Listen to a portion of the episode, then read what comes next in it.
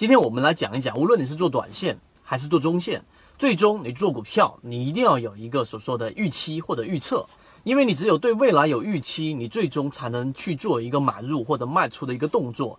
有人说我只看当下，只看当下，你不看未来，你是不可能进行预测的。那《超预测》这本书，我们也推荐过给各位去看啊。在直播过程当中，我们也详尽的讲过这本书。对于预测预测的一个理解，我们认为，当你的预测的这一个对象离你现在的这个时间点越远，你越难达成。他不要理性，吃鱼身中间部分，不要鱼头鱼尾都想吃。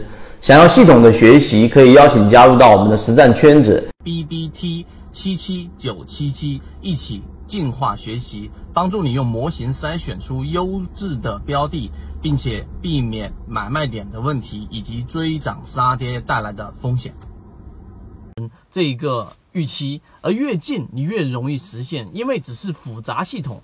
但是当时间一旦拉长，其中的随机性就会不断的出现，所以你要进行预测，尽可能去做一些短期预测，尤其是做一些短线或者中短线的预测。一旦周期拿到一年、两年，甚至一个季度啊，那这一种周期去预测，随机事件太多，就基本不能实现。这是我们要对于预测所说的第一个观点。第二个观点。啊，不知道大家最近去看了《未来简史》了没有？《未来简史》里面所告诉我们，其实人类跟所有的动物都一样，人类只是一个比较复杂的计算机。它跟动物相比较，唯一不一样的是情绪。也就是说，当你发现危险的时候，你的脑子然后不断的去传递到你的整个肢体，然后你就跑就行了。但是人类多出来了一个东西，叫做情绪。那这个情绪就是完全没有必要去有恐惧啊。或者说害怕呀，或者开心这种东西，它实际上相当于对人类这个这一个机器做一个干扰，情绪啊作为一个干扰。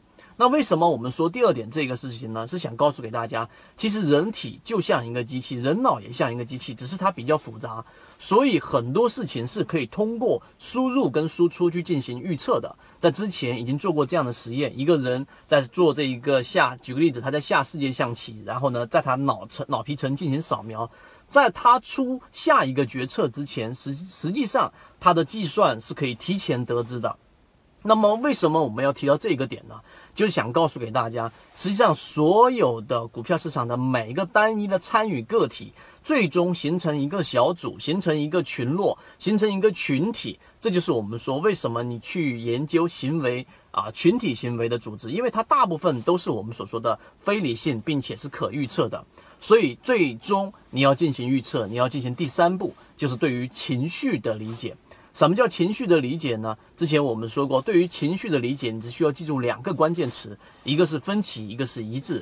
什么时候产生的分歧？例如说，一只个股从十块钱打到了五块钱底部，然后突然间放出一个巨大的成交量，天量，那么这个涨停板打出来之后，这个情况之下呢，它就是一个明显的分歧。这种分歧一旦产生，如果在随后走出一波趋势，那么基本上就能走出一波好的走势了，因为大部分前面。不看好的人或者割肉的人都已经出来了，那么这个时候筹码就是属于我们说非常干净的筹码，那么剩下的就考虑到一致性，不断的接力，这些都是对于情绪能够很好理解的人能够做得到的。但由于时间关系，今天我们通过三个点给各位去罗列，给各位去讲清楚到底怎么样去做好预测，那预测所要去具备的一些详细的点，详细给各位图文的去介绍，并且会拿出实际的例子。如果你对于这个点比较感兴趣的话，可以找到我们。由于直播。平台的原因在地方不方便公布，我们具体的位置知道的人互相转告一下就可以了。好，各位再见。